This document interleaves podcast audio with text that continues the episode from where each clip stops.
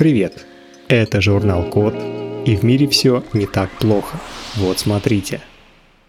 Разработали датчик, который сообщает, когда еда испортилась.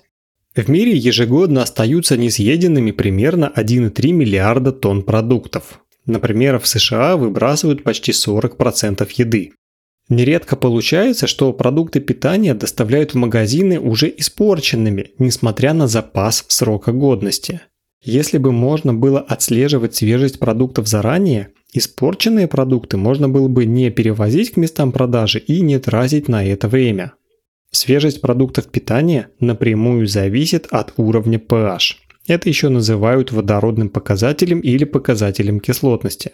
Но для определения уровня pH используют громоздкие измерители, которые нельзя поместить в каждую упаковку с продуктами. Чтобы решить эту проблему, в США сделали миниатюрный и гибкий одноразовый датчик, который определяет уровень свежести продуктов в каждой упаковке. Принцип такой. Концентрация ионов водорода в продуктах создает электрический заряд. Датчик обнаруживает его и преобразует в значение уровня pH. При этом датчик длиной 2 и шириной 10 мм работает как метка RFID, то есть как беспроводное устройство радиочастотной идентификации. Грузы с упаковками продуктов с такими датчиками могут сканироваться при каждом прохождении контрольно-пропускных пунктов, например, центра транспортной логистики, морского порта или входа в супермаркет. Полученные от датчиков данные отправляются на сервер, который отслеживает уровень pH. И так можно отслеживать свежесть продуктов на пути от производства до потребителя.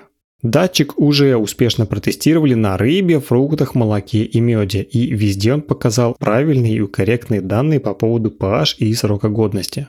Штука в том, что такие датчики можно изготавливать из небольшого количества биосовместимых материалов и печатать их на гибкой пленке, как лист газеты. Производство не требует дорогостоящего оборудования, так что датчики будут дешевыми. Еще с помощью таких датчиков также можно будет в будущем определять заражение ран и признаки сепсиса, то есть опасной реакции организма на инфекцию. Придумали, как печатать мягкие модели сердца на 3D принтере. Самый частый порог сердца у пожилых – это аортальный стеноз. При этой патологии в области клапана сужается аорта. Это главная артерия, которая несет кровь от сердца к остальным частям тела. Из-за сужения аорты затрудняется отток крови из левого желудочка. В среднем, спустя 5 лет после появления диагноза аортального стеноза, выживает только 20% пациентов. Лечение состоит в имплантации синтетического клапана, но жесткие системы не могут физиологически имитировать функции сердца.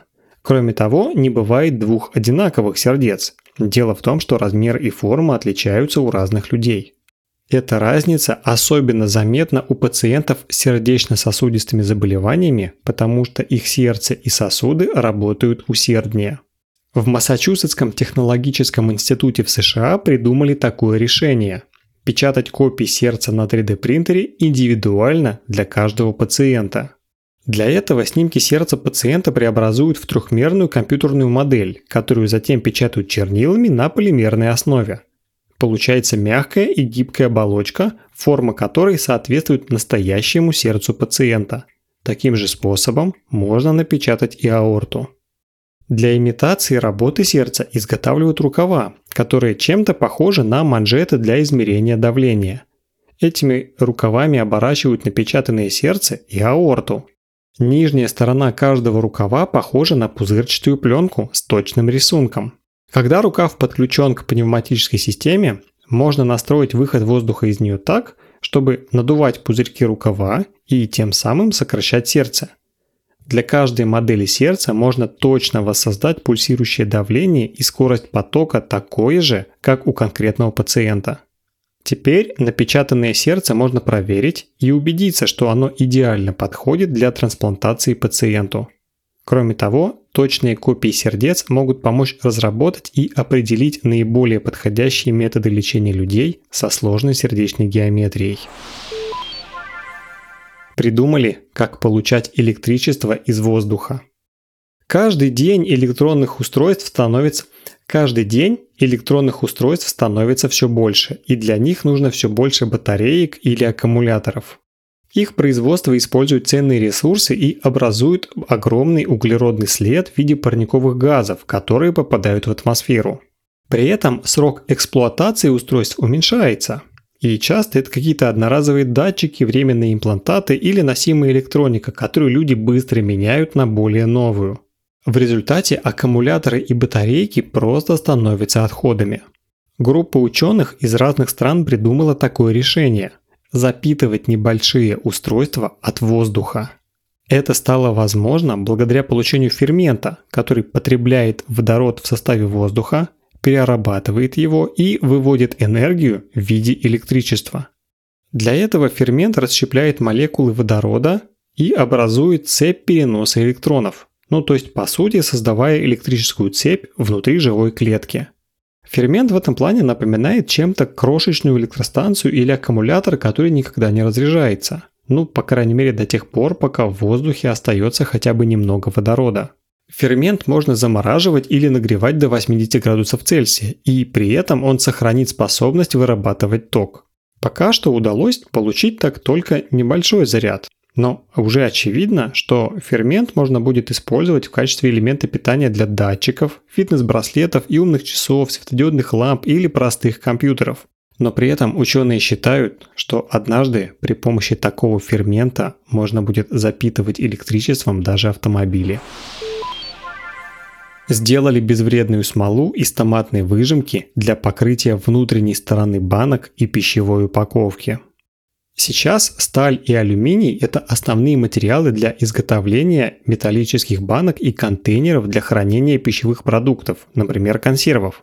Но при контакте с пищей сталь и алюминий могут ржаветь, поэтому на внутреннюю часть упаковки наносят защитное покрытие из клейкой смолы. Для ее затвердевания используют вещество бисфенол А или BPA. Оно защищает продукты питания от ржавчины на упаковке, но выделяет частицы, которые вредят здоровью человека. BPA в этом плане чем-то похож на гормоны эстрогены и может вызвать рак, диабет, болезни сердца, бесплодие и даже трудности в развитии у детей. Чтобы такого не было, исследователи из Германии и Италии создали безвредную смолу из томатной выжимки для покрытия внутренней стороны банок и пищевой упаковки. Томатные отходы образуются после обработки помидоров для изготовления соусов или соков и содержат семена, кожуру и стебли. Оказывается, экологически чистая смола из остатков переработанных помидоров прочно прилипает к поверхности, отталкивает воду и защищает металл от коррозии при контакте с жидкостью или с солью. Чтобы получить смолу, томатные выжимки дали высохнуть, а потом подвергли гидролизу, то есть удалили всю оставшуюся воду. В отходах сохранились при этом липиды из растительного жира. Жир извлекли и смешали с этиловым спиртом. Такую полученную смесь можно как раз распылять на металлическую поверхность. Смолу сразу испытали на пищевых имитаторах. Для этого взяли томатный соус, тунца и другие продукты, которые обычно продаются в банках. Так вот, их стерилизовали, упаковали и проверили, выдерживают ли банки реальные условия. В итоге выяснилось, что смола действует как защитный барьер при повреждении упаковки. Например, если банка падает или что-то ее ударяет при транспортировке, покрытие внутри остается целым. Следующим шагом будет проверка эффективности смолы на банках и упаковках с настоящими продуктами. После этого останется оценить промышленное применение смолы и начать использовать ее на производстве пищевой упаковки. Обычно томатные отходы сжигают, но теперь им найдется полезное применение. Сделали биоразлагаемый имплантат, который высвобождает лекарства по запросу. Вообще имплантаты с лекарствами делятся на два типа Первые безвредно разлагаются, и их не нужно удалять, но они могут высвобождать лекарства только с заданной скоростью. Они не подходят, если э, нужно получать препарат, когда потребуется. Например, если речь идет о болеутоляющих. Второй тип имплантатов – это активируемый дистанционно при помощи радиосигналов или других средств коммуникации. Но в них есть электронные компоненты, которые не разлагаются в организме. И если пациенту не хочется, чтобы имплантат был в нем какое-то неопределенное время, это устройство нужно удалять хирургическим путем.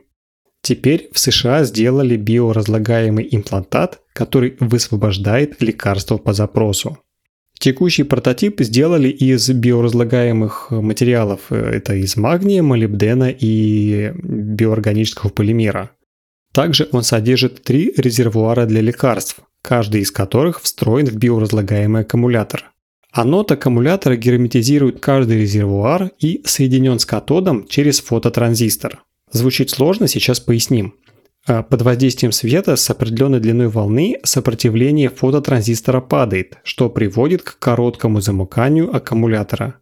При этом анод на соответствующем резервуаре с лекарством подвергается коррозии, и препарат из-за этого высвобождается в окружающие ткани. Фоторезистор каждого резервуара чувствителен к свету с разными длинами волн, так что имплантат может высвобождать три лекарства в разное время. В экспериментах устройство использовали для высвобождения лидокаина в телах крыс. Источник света состоял из трех внешних светодиодов разного цвета, которым освещали кожу животных и ткани в месте имплантации. Конечно, такие устройства нужны не всем, но многим они могут помочь получать лекарства в нужном количестве, в нужное время и при этом, что самое главное, максимально точно. Например, таким образом можно вовремя и крайне дозированно принимать препараты для лечения рака. На этом все. Спасибо за внимание. Заходите на сайт thecode.media и подписывайтесь на нас в социальных сетях. С вами был Михаил Полянин.